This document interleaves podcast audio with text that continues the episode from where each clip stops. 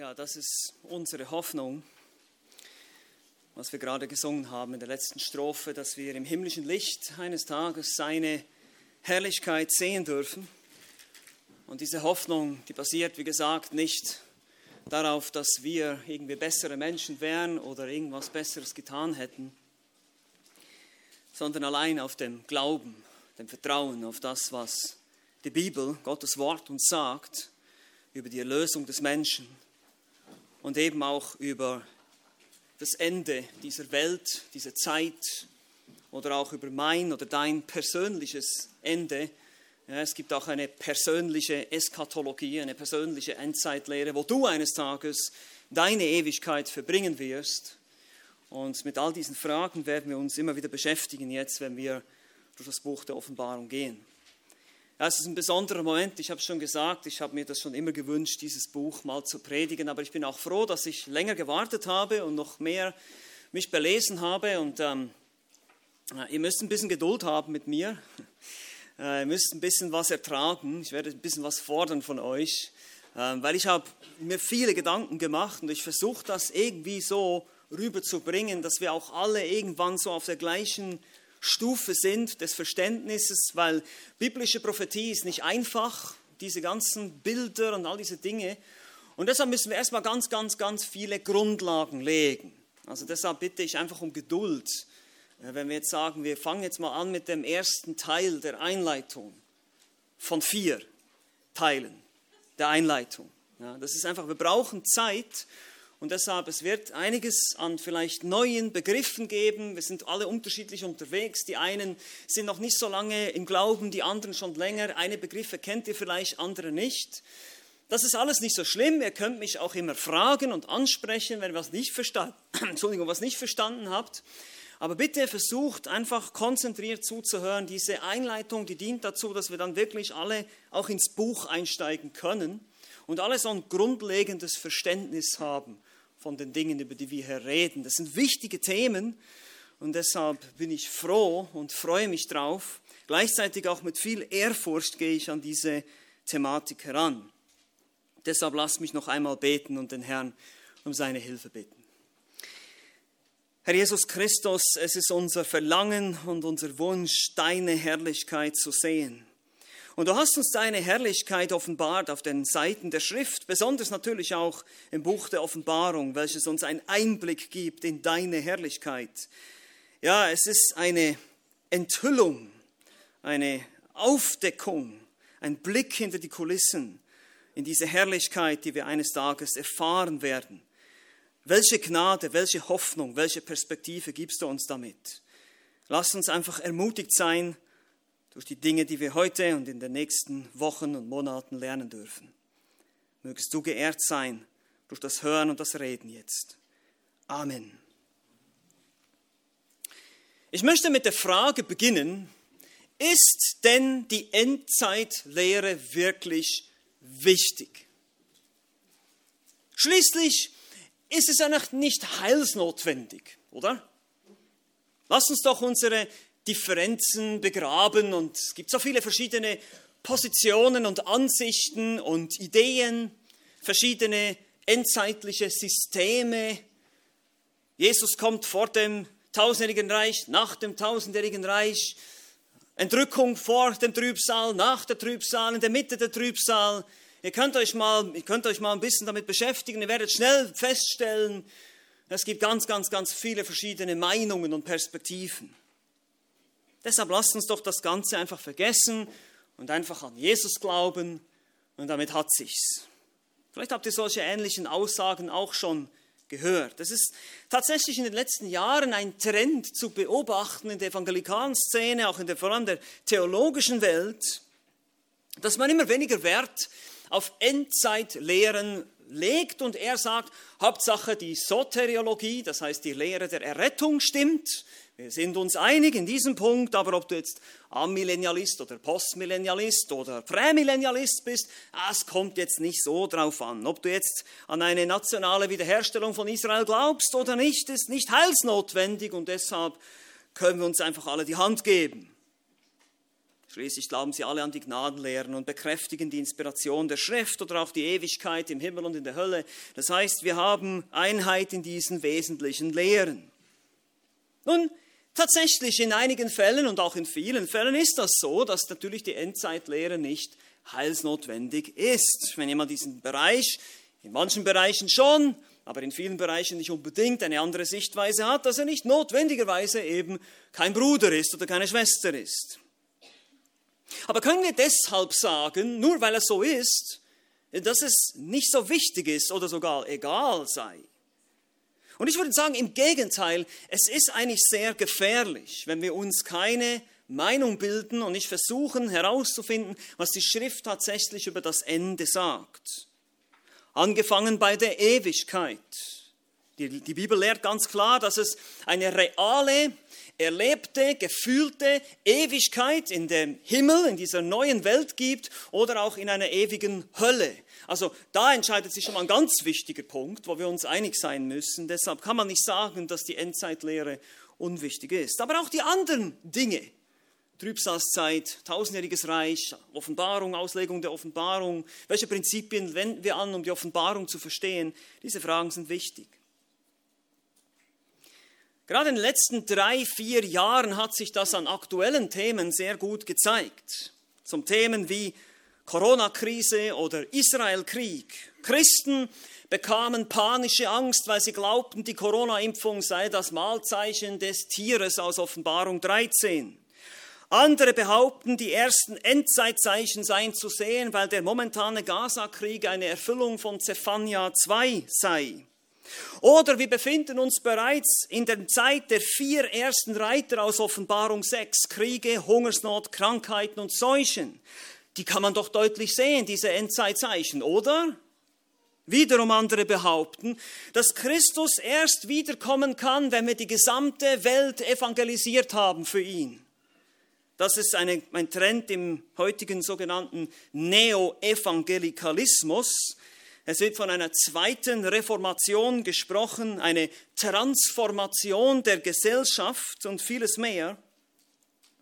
Es ist letztlich die Lehre des Postmillennialismus, dass Christus nach diesem tausendjährigen Reich, was wir jetzt gerade geistlich erleben, wir sind jetzt geistlich im tausendjährigen Reich und erobern die Welt für Christus.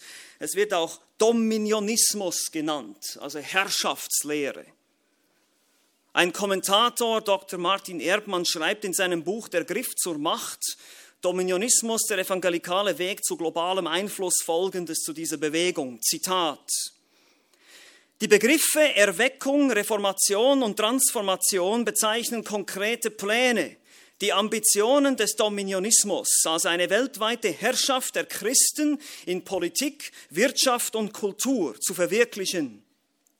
Das Erfüllen des Missionsbefehls bedeutet nicht mehr vorrangig die Ausbreitung des christlichen Glaubens durch die Verkündigung der biblischen Heilsbotschaft, sondern die sozialpolitische Transformation aller Nationen unter dem Motto, das Reich Gottes zu bauen.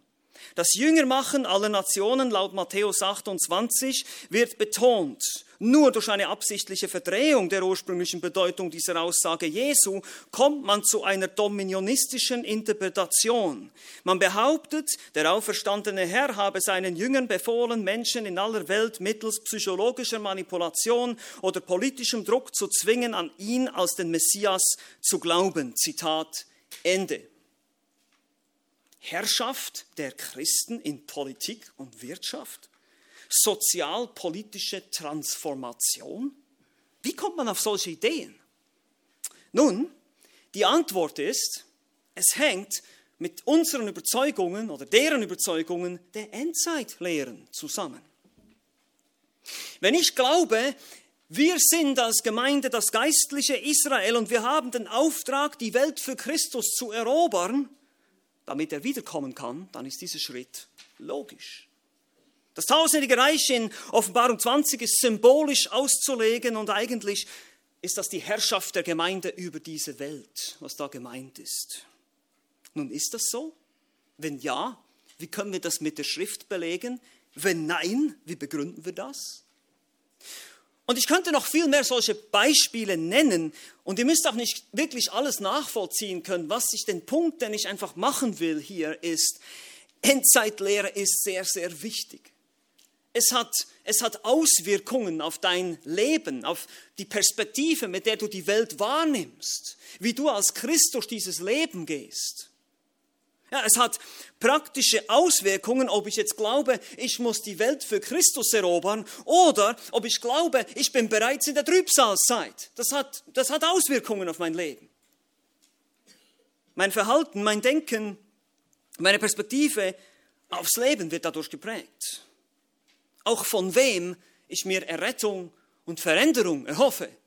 Ob das eben die Eroberung der Welt ist politische oder sozialpolitische Transformation oder ein Eingreifen Christi? Das ist die Frage. Wo ist meine Hoffnung? Also gut. Moment, Moment, Moment, Moment. Vielleicht sagst du jetzt, ich habe die Hälfte jetzt gerade nicht verstanden. Postmillennium, das kann man ja gar nicht. Sag das mal dreimal hintereinander. Postmillennialismus, Postmillennialismus. Versuch das mal. Es ist, wir kommen dazu, okay? Ganz ruhig. Ruhig bleiben, Einmal tief durchatmen, alles gut. Keine Sorge, dafür habt ihr mich. Ja?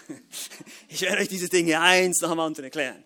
Aber was ich hier betonen will, ist einfach, ihr könnt sehen, wir müssen uns mit diesen Dingen beschäftigen. Es ist nicht einfach etwas nur für die Theologieprofessoren irgendwo an einer Universität, sondern diese Themen sind für uns alle wichtig und relevant. Wir müssen zu einer Position kommen. Und zwar natürlich durch das Studium der Schrift. Das ist immer unsere Autorität.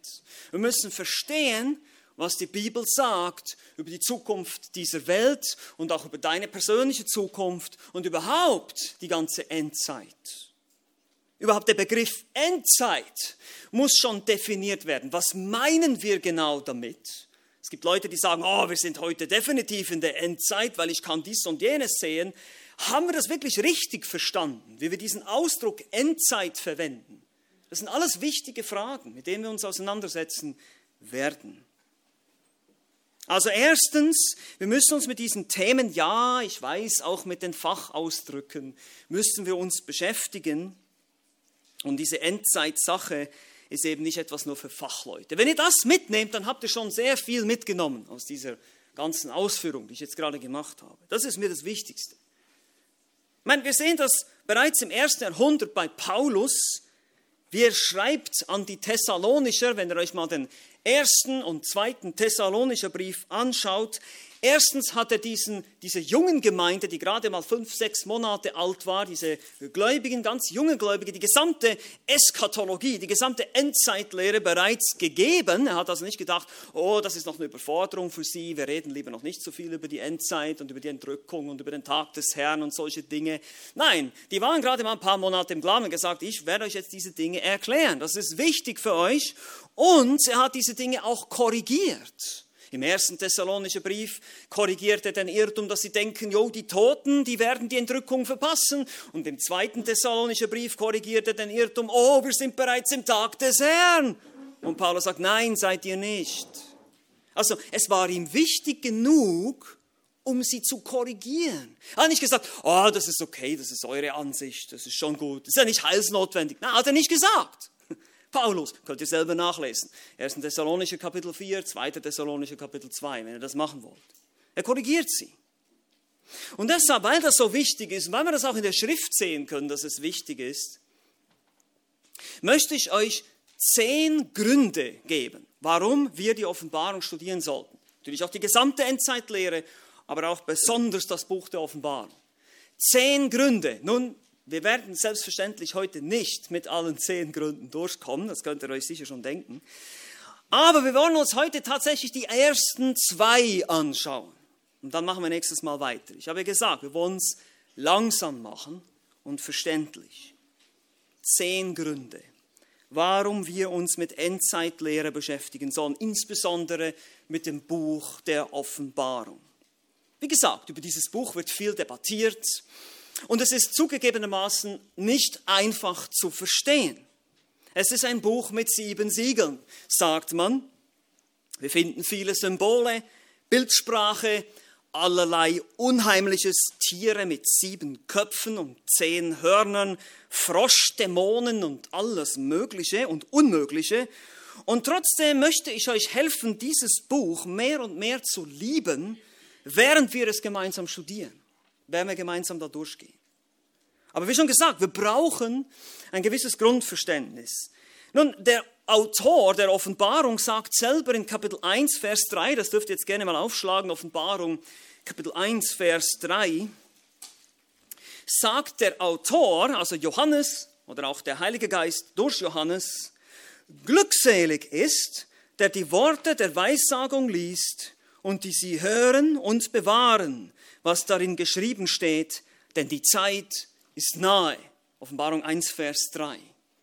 Also das ist schon mal eine Ermutigung hier. Du bist glückselig, du bist glücklich, gesegnet, wenn du diese Worte liest, die Worte dieser Weissagung oder dieser Prophetie. Sie sind geschrieben zu deinem Glück, zu deiner Glückseligkeit, zu deiner Ermutigung. Das musst du wissen. Die Offenbarung ist nicht geschrieben worden, um uns zu verwirren als Christen oder um alle möglichen Endzeitdebatten loszubrechen und dass wir überdiskutieren und ja und die Zeitung lesen und versuchen, wer ist jetzt der Antichrist, ist es Putin oder Biden. Dafür wurde die Offenbarung nicht geschrieben, okay?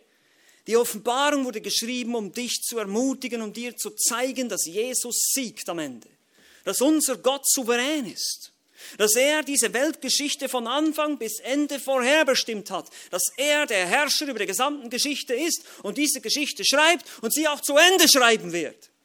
Das ist der Grund. Und dass wir ein Happy End haben, egal wie es heute steht. Also ihr seht schon, wir werden unseren Blick ziemlich stark von uns weg bewegen müssen in diese Zukunft, die uns die Offenbarung gibt. Glückselig. Aber lasst uns jetzt beginnen. Wie schon gesagt, zehn Gründe, warum wir die Offenbarung studieren. Hier kommt Nummer eins. Hier kommt Nummer eins. Die Offenbarung ist inspirierte Schrift. Sie gehört zur Bibel, ganz einfach gesagt. Sie ist Gottes Wort. Das ist der erste wichtige Grund. 2. Timotheus 3, Vers 16 heißt es, was? Kinder können das auswendig. Alle Schrift ist was? Von Gott eingegeben. Okay, alle Schrift ist von Gott eingegeben und nützlich. Wozu? Zur Belehrung, zur Zurechtweisung, zur Beführung. Was steht da? Alle Schrift. Ja, äh, äh, außer die Offenbarung, die ist zu kompliziert, die können wir nicht verstehen. Nein, das steht da nicht. Das sind alle Schrift. 2. Timotheus 3,16.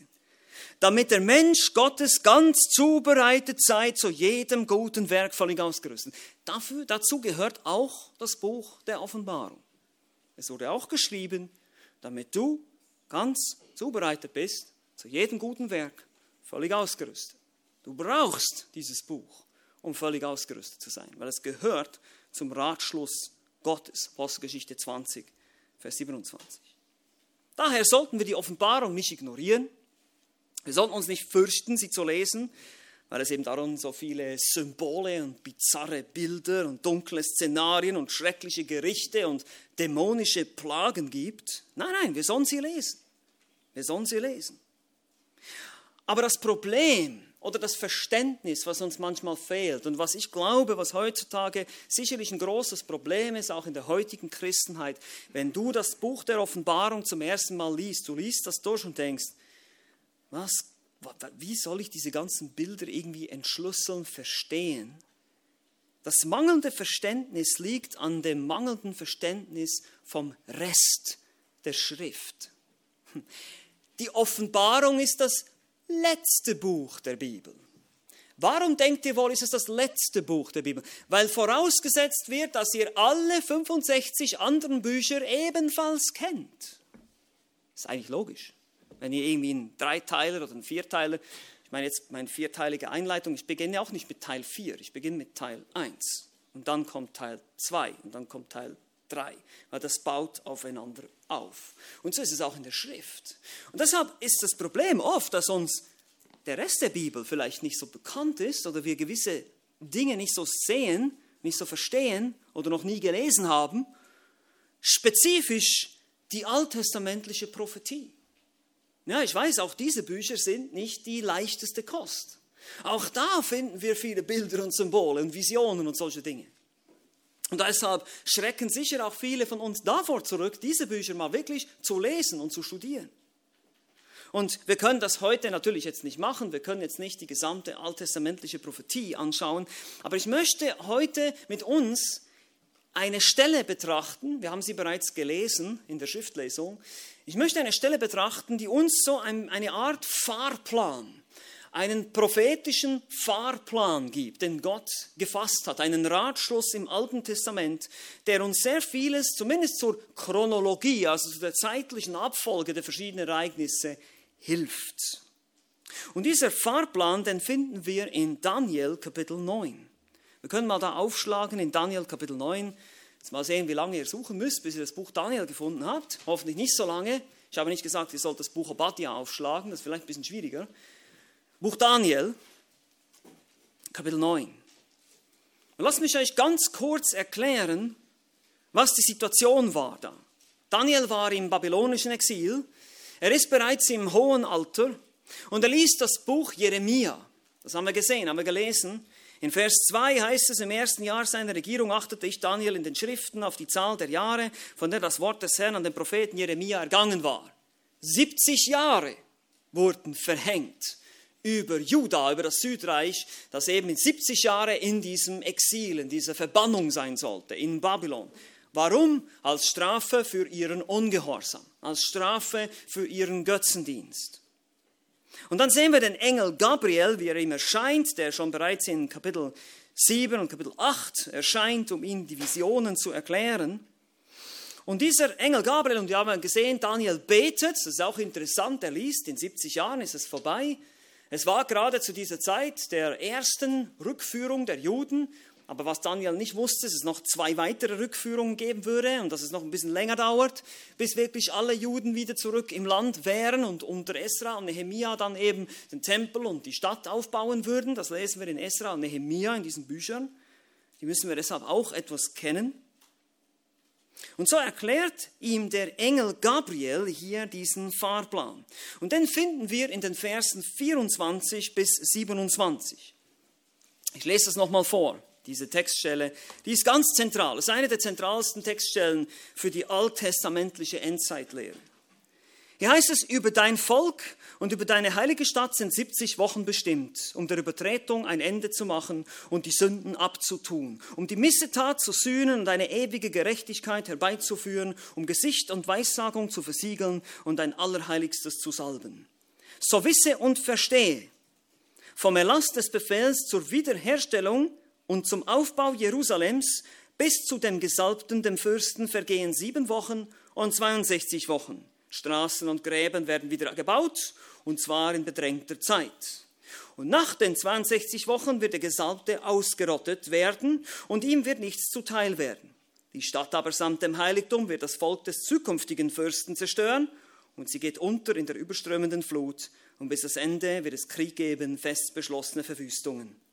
Und er wird mit den vielen einen festen Bund schließen, eine Woche lang und in der Mitte der Woche wird er Schlacht- und Speiseopfer aufhören lassen und neben dem Flügel werden Gräuel der Verwüstung aufgestellt, und zwar bis die festbeschlossene Vernichtung sich über den Verwüster ergießt. Es kommen natürlich noch viel mehr Dinge dann im Kapitel 10, 11 und 12, aber das ist so der grobe Fahrplan.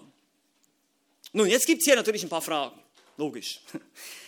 Was um alles in der Welt ist gemeint mit Wochen? Das ist mal die erste Frage hier. Was ist, was ist hier gemeint mit 70 Wochen. Und wir haben gehört, dass der Grund für das babylonische Exil war, die Israeliten waren ungehorsam und sie haben Götzendienst betrieben, aber es gab noch ein anderes Problem. Es gab ein Gebot in 3. Mose 25, sie sollten alle sieben Jahre ein Sabbatjahr halten. Das heißt, so viel wie die in diesem Jahr sollten sie ihr Land nicht bebauen, sondern brach liegen lassen.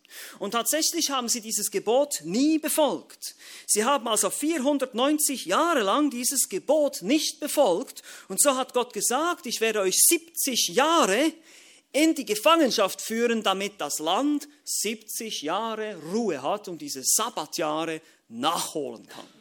So kommen die 70 Jahre zustande in Jeremia 25 oder auch in Jeremia 29.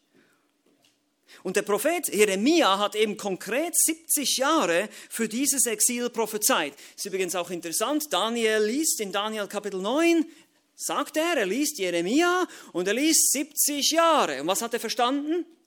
70 Jahre. Er hat das nicht irgendwie symbolisch gedeutet oder irgendwie anders verstanden.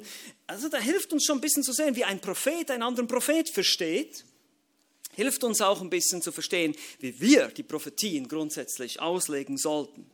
Also er liest 70 Jahre, hat Gott bestimmt, und zwar über dein Volk und über deine heilige Stadt, heißt es in Vers 24, das ist Israel und die Stadt Jerusalem. Über diese, über dieses Land und über diese Stadt hat er 70 Wochen bestimmt. Und diese 70 Wochen sind 70 Jahrwochen.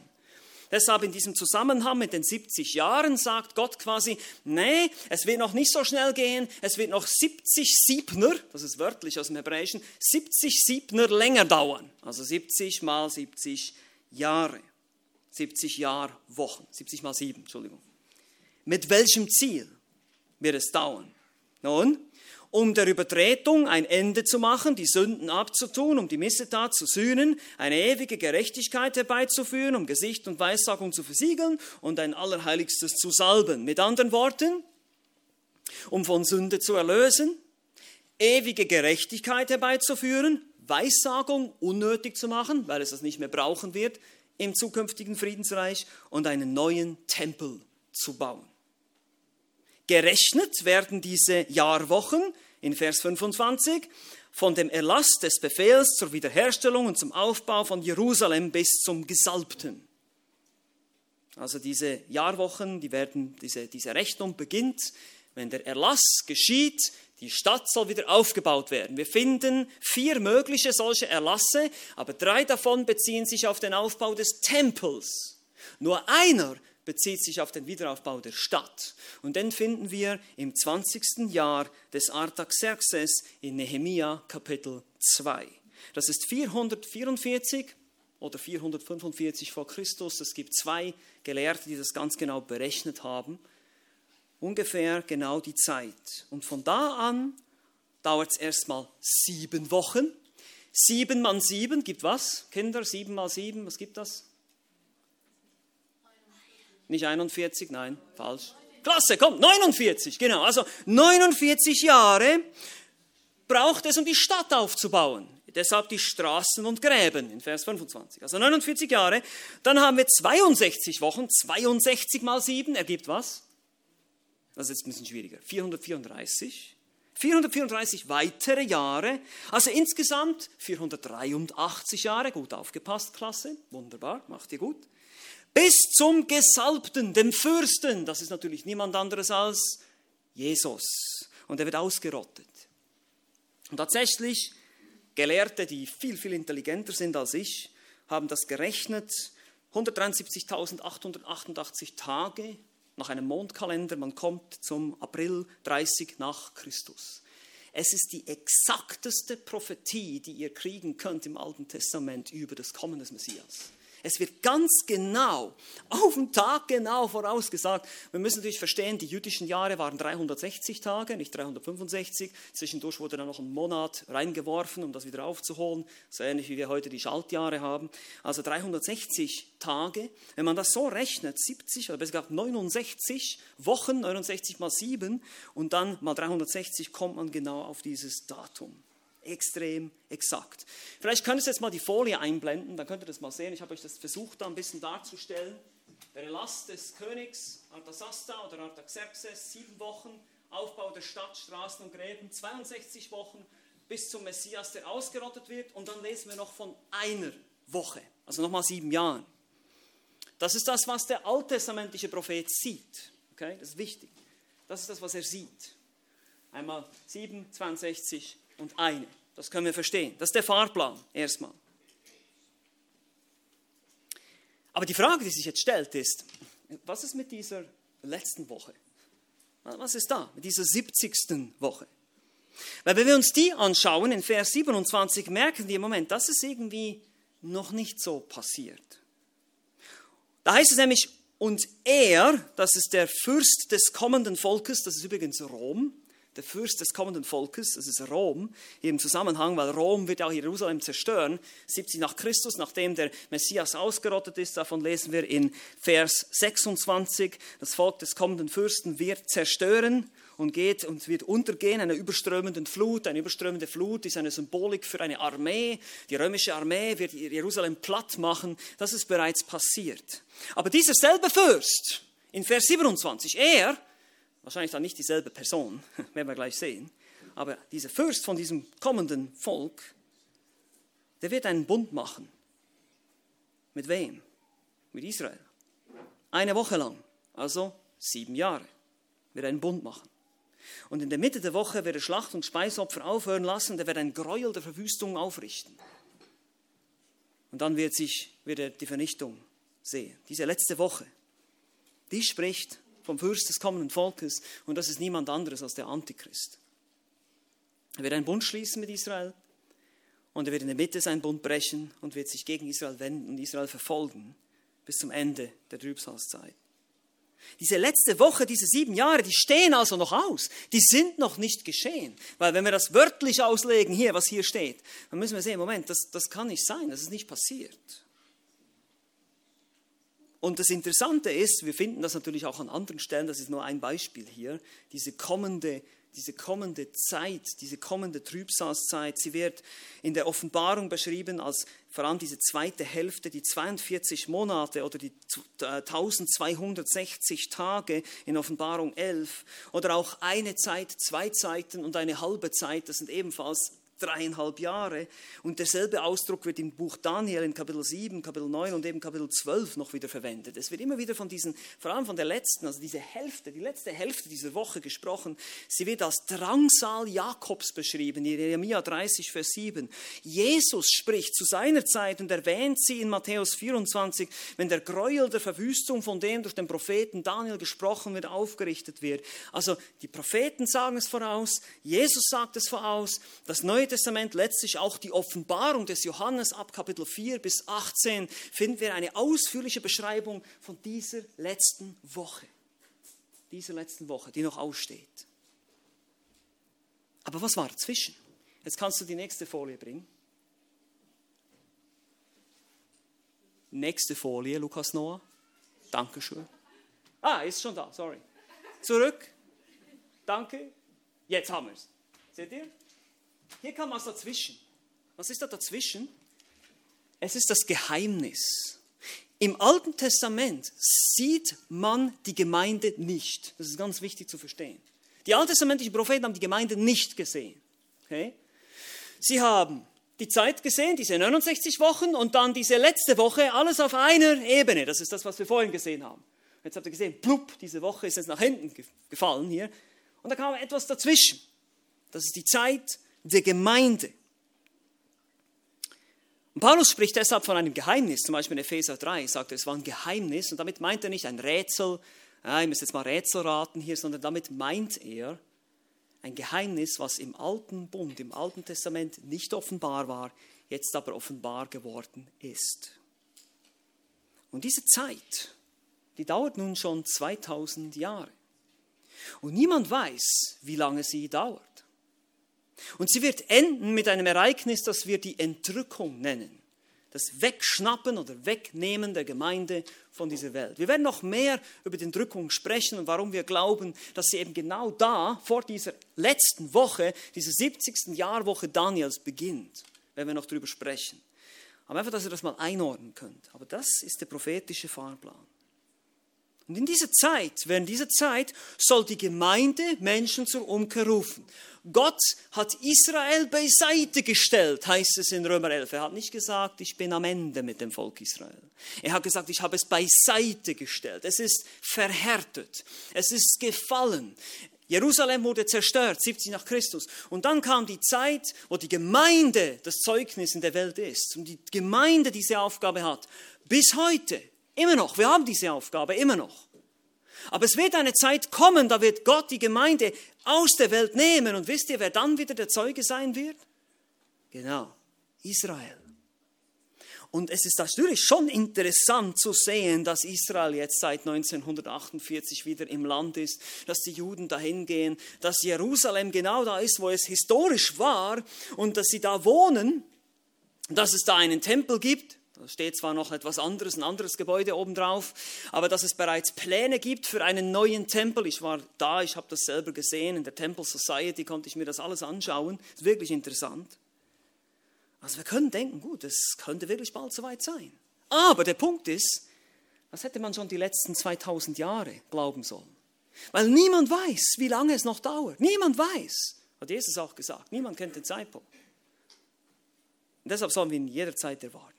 Also, ich versuche das jetzt mal zusammenzufassen, was jetzt wichtig ist für diesen einen Punkt, weil wir gesagt haben, es ist immer noch, wir sind immer noch beim ersten Grund. Es ist inspirierte Schrift. Die Offenbarung gehört zur inspirierten Schrift. Wir müssen den gesamten Ratschluss Gottes heranziehen. Wir müssen die gesamte Bibel kennen, insbesondere die alttestamentliche Prophetie. Wir werden noch viel hören davon, wie Israel ein Zeuge sein wird von den 144.000 jüdischen Evangelisten und so weiter und so fort. Aber wichtig ist erstmal Folgendes zu verstehen. Gott hat im Alten Testament einen Fahrplan von 70 Jahrwochen über Israel und Jerusalem bestimmt. 69 davon sind bereits erfüllt, die 70. Die 70. steht noch aus.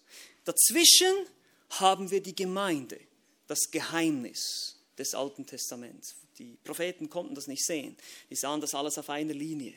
Wie so Bergspitzen, man sieht die eine Bergspitze, die andere Bergspitze, man sieht aber nicht das Tal dazwischen. Diese ganzen 2000 Jahre, vielleicht sind es auch mehr, wir wissen es nicht. Der Messias kam nach 69 Wochen, er wurde ausgerottet, es wurde ihm nichts zuteil und Jerusalem wurde zerstört und dann entstand diese große Lücke.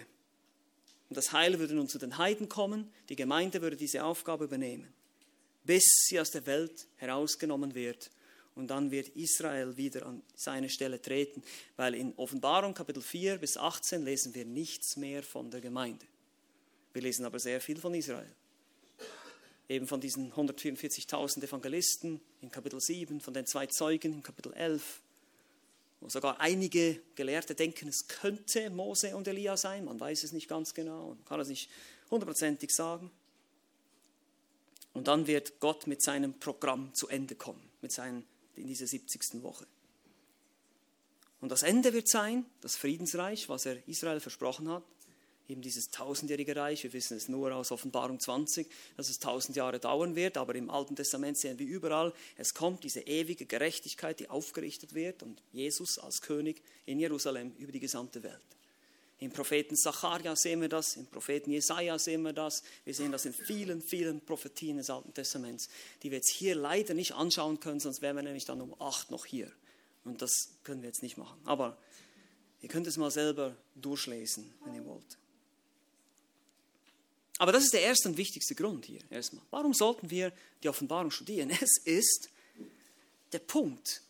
Es zeigt uns, wie die gesamte Geschichte endet. Ich meine, das ist fast der wichtigste Punkt jeder Story, ist es nicht so? Wir wollen immer wissen, wie die Geschichte endet, oder?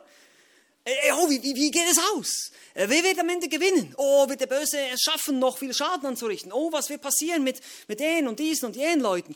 Wir wollen das wissen. Das ist das Spannendste. Wir wollen den Schluss wissen. Ihr kennt, kennt das vielleicht, einige von uns machen das. Diese Gewohnheit, wenn ich Ihnen ein Buch kaufe, das Ihnen eine Geschichte beschreibt, dass ich erstmal zum Ende gehe und ich will wissen, wie es ausgeht. Ja. Ja, das ist die Offenbarung.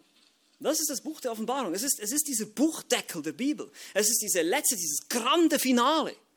Wirklich, so geht's, so wird es enden. Und du und ich, wir haben das Vorrecht, das zu wissen. Ist das nicht faszinierend?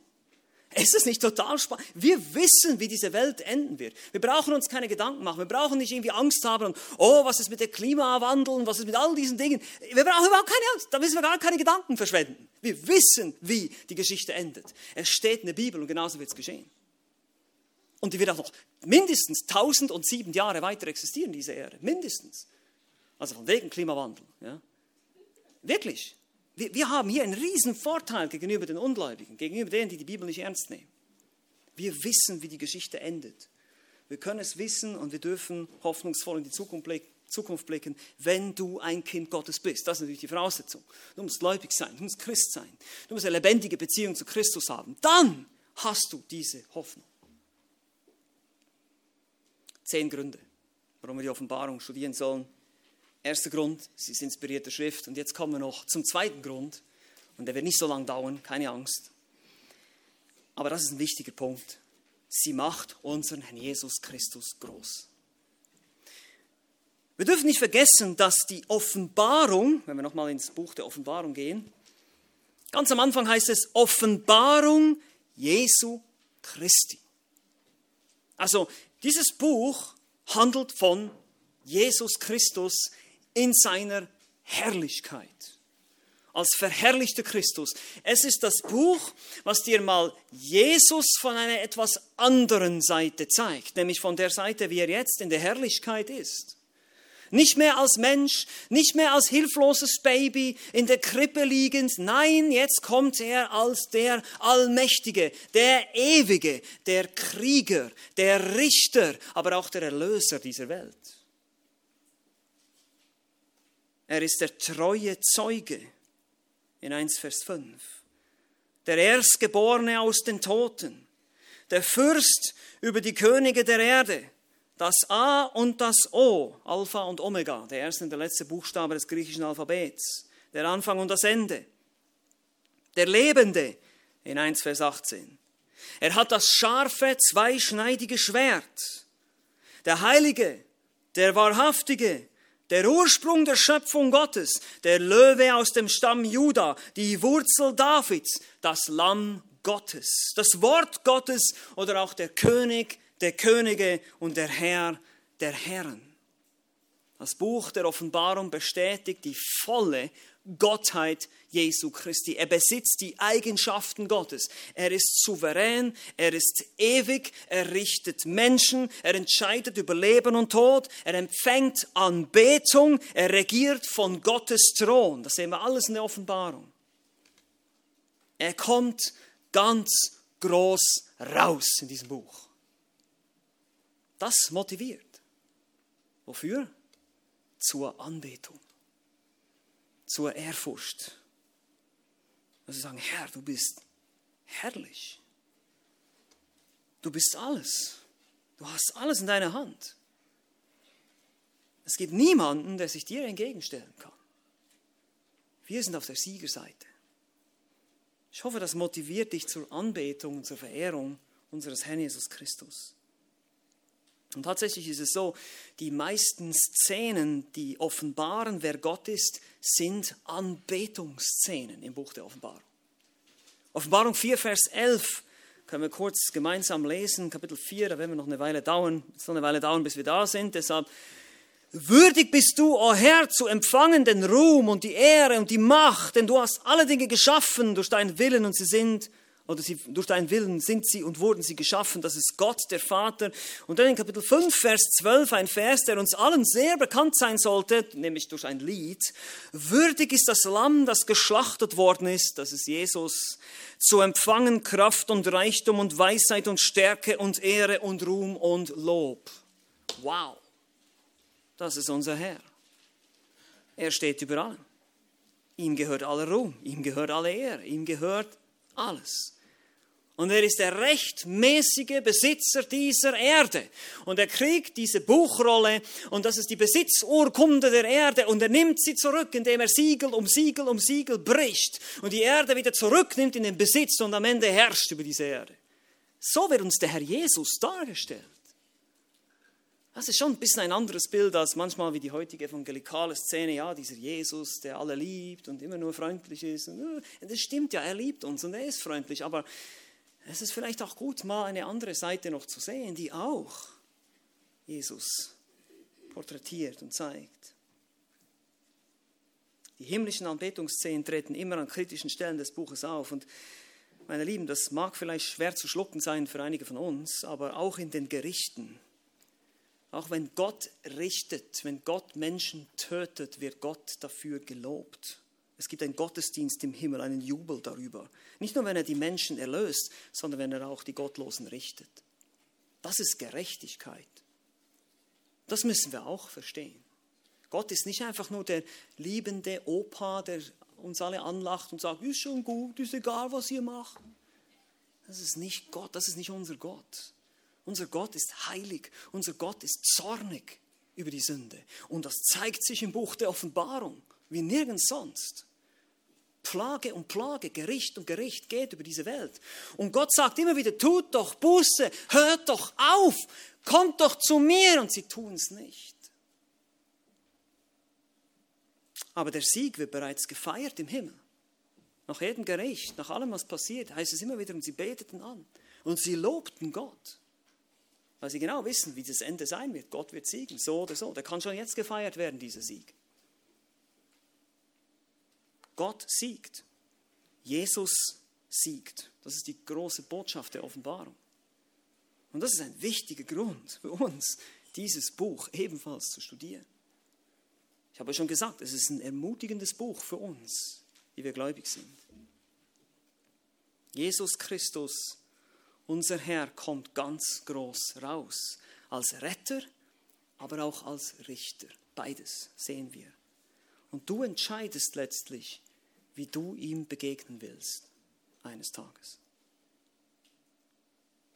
Wir haben zwei dieser Gründe angeschaut, warum wir die Offenbarung studieren sollten. Der eine ist, es ist inspirierte Schrift, der andere ist, es macht den Herrn Jesus Christus groß.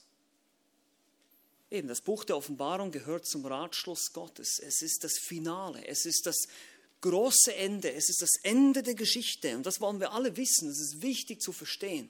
Es gibt uns Hoffnung, es gibt uns Perspektive, es gibt unserem Leben Sinn und Inhalt, wenn wir wissen, wie das Ende sein wird.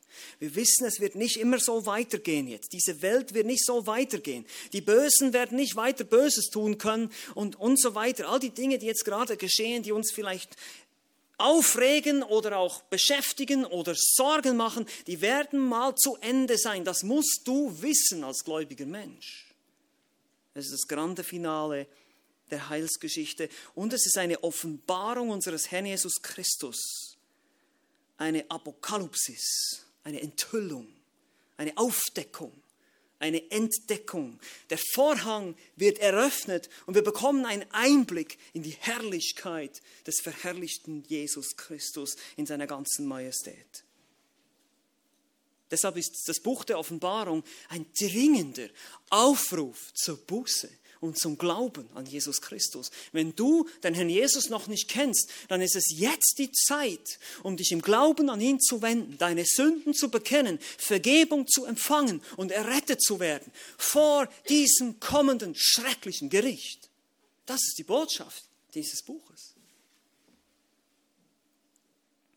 Aber es ist auch ein dringender Aufruf an uns Christen, treu zu sein wenn wir schon wissen, 2. Petrus sagt das, Petrus sagt das deutlich, wenn ihr schon wisst, dass dies alles so vergehen wird, wenn ihr schon wisst, dass diese ganze Welt den Bach runtergeht, wenn ihr schon wisst, dass alles verbrennen wird, wie heilig sollten wir denn sein? Wie heilig, wie gehorsam, wie hingegeben sollten wir denn sein, wenn wir das wissen? Das ist ein Aufruf zur Heiligung, ein, eine Motivation, ein, das, um nach Gottesfurcht und Heiligung und Gehorsam zu streben. Das heißt es am Ende dieses Buches. Es ist ein Aufruf an Nichtchristen, Buße zu tun. Und es ist ein dringender Aufruf an uns Christen, wirklich Christus konsequent nachzufolgen. Weitere Gründe werden wir uns beim nächsten Mal anschauen. Dafür müsst ihr wiederkommen, nächsten Sonntag. Amen. Lasst uns beten.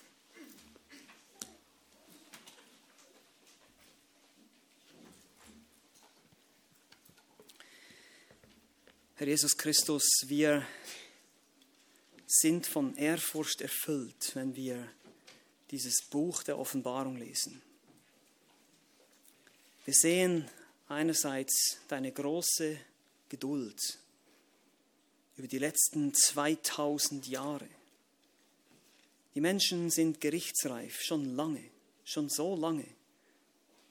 Und doch bist du immer noch geduldig und rettest Menschen, rufst. Den ganzen Tag habe ich meine Hände ausgestreckt zu einem halsstarrigen Volk. So sagst du es im Alten Testament und so ist es auch heute. Du willst nicht, dass Menschen in diese Gerichte kommen. Du willst sie retten und sie heilen. Mögest du jetzt unter uns auch Menschen zu dir ziehen, die dich noch nicht kennen. Dass sie die Not und die Dringlichkeit erkennen von dieser Botschaft. Es könnte jeden Moment losgehen. Jede Sekunde könnte es zu spät sein. Hilf uns, das zu verstehen. Aber auch als Gläubige, als deine Kinder, Herr, wollen wir das verstehen, im Licht dieser Dringlichkeit leben. Es sind vielleicht nur noch Tage, Wochen oder vielleicht auch noch Stunden, bis wir entrückt werden und diese ganzen Gerichte, diese schreckliche Zeit losgeht. Und ich wünsche keinem Menschen, dass er diese Zeit erleben muss. Ich wünsche keinem Menschen, dass er da durch muss und am Ende in den ewigen Feuersee geworfen zu werden. Das ist schrecklich, das ist furchtbar, das ist traurig. Und so flehen wir dich an, Herr, dass du Menschen rettest, auch aus unserer heutigen verkehrten Generation. Und du tust das schon seit 2000 Jahren und wir sind dankbar dafür, dass du es immer noch tust. Aber wir wissen auch, eines Tages wird es zu spät sein. Mögest du uns auch motivieren, mögest du uns Hoffnung geben jetzt für die nächste Woche, für die nächsten Monate, dass wir konsequent sind in unserer Nachfolge dass wir wirklich dein Wort an Menschen weitergeben, die es noch nicht kennen, an ungläubige Menschen dein Evangelium verkündigen und wirklich uns hingeben, weil wir dich lieben, weil wir sehen, du verschonst uns von all diesen Dingen. Wie wunderbar bist du. Wir preisen dich dafür.